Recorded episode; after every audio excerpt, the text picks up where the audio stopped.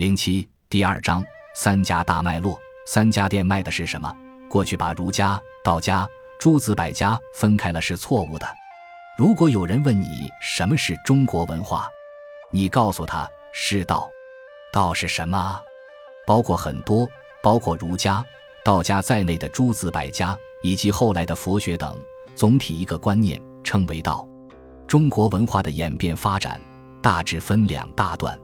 譬如一提起秦汉以前的中国文化，人们就拿孔孟思想代表了一切。其实所谓孔孟思想，只是中国文化中间主要的一环。另外还有道家、墨家在内的诸子百家，很多很多都是中国文化一个系统下来的。如果把它缩小范围，则有儒、墨、道主要的三家。孔孟思想本来与道家是不分家的。这种分家是秦汉以后的事，到了唐代，讲中国文化已不是儒墨道三家，而是儒释道三家了。释就是印度来的佛学，代表整个印度文化的进化。它从东汉末年开始传入中国，一直到宋代。宋朝以后，印度本身已没有真正的佛学，而被阿拉伯民族的伊斯兰教思想及婆罗门教思想等所占据。佛学思想在印度式微了。唐宋以后的中国文化要讲儒释道三家，也就变成三个大殿了。佛学像百货店，里面百货杂陈，样样俱全。有钱有时间，就可去逛逛。逛了买东西也可，不买东西也可，根本不去逛也可以。但是社会需要它。道家则像药店，不生病可以不去，生了病则非去不可。生病就好比变乱时期，要想拨乱反正，就非研究道家不可。道家思想包括了兵家、纵横家的思想，乃至天文、地理、医药等无所不包。所以，一个国家民族生病，非去这个药店不可。儒家的孔孟思想则是粮食店，是天天要吃的。五四运动的时候，药店不打，百货店也不打，偏要把粮食店打倒。打倒了粮食店，我们中国人不吃饭，只吃洋面包，这是我们不习惯的。吃久了胃会出毛病的。要深切了解中国文化历史的演变，不但要了解何以今天会如此，还要知道将来怎么办，这都是当前很重要的问题。老子、孔子、释迦牟尼，这三位都是我们的根本上师、根本的大老师，但是三家的文化各有偏重。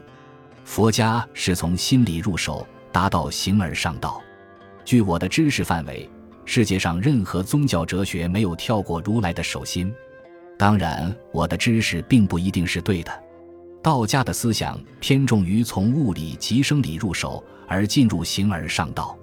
那么，我们也可以说，讲物理、生理入手的修持方法，任何一家无法跳过道家的范围，跳不过太上老君的八卦炉。儒家则偏重从伦理、人文。道德入手而进入形而上道，所以我说，今后的中国文化要学儒家的品性。我们做人做事不能不学儒家的道理。儒家就等于佛家大乘菩萨道的律宗，讲究戒律，所以儒家非常注重行为。除了学儒家的品性，还要参佛家的理性。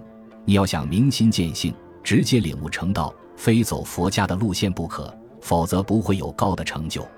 同时还要配合道家做功夫的法则，不管密宗、显教都跳不出这个范围。但是道家的学问不止修道这一方面。中国历史有一个奥秘之处：每逢天下变乱的时候，出来就是所谓拨乱反正的，一定都是道家的人物。等天下太平了，他们多半走老子的路线，功成身退，天之道也，隐姓埋名，什么都不要。等到盛平的时候，又都是儒家人物出面，这是我们中国历史非常重要的关键。身为中国人，这个历史关键是应该知道的。其实，几个有名的圣哲之教，都是针对医治人性恶习的药方。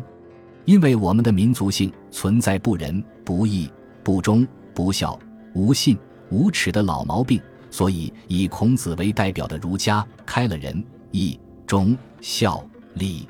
智信等药方，老子开的是词，简不敢为天下先，三味偏方也可治百病的。印度人历来存在阶级仇视，所以释迦牟尼开了平等、慈悲两味大药。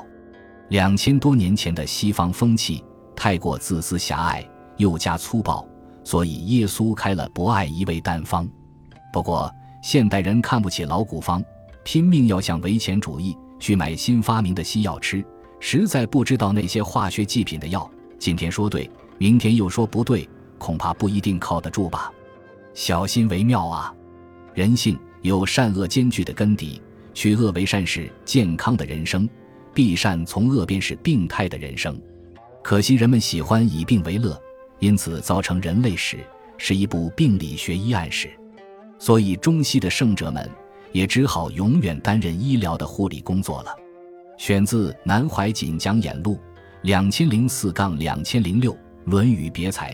我说参同契原本大学威严。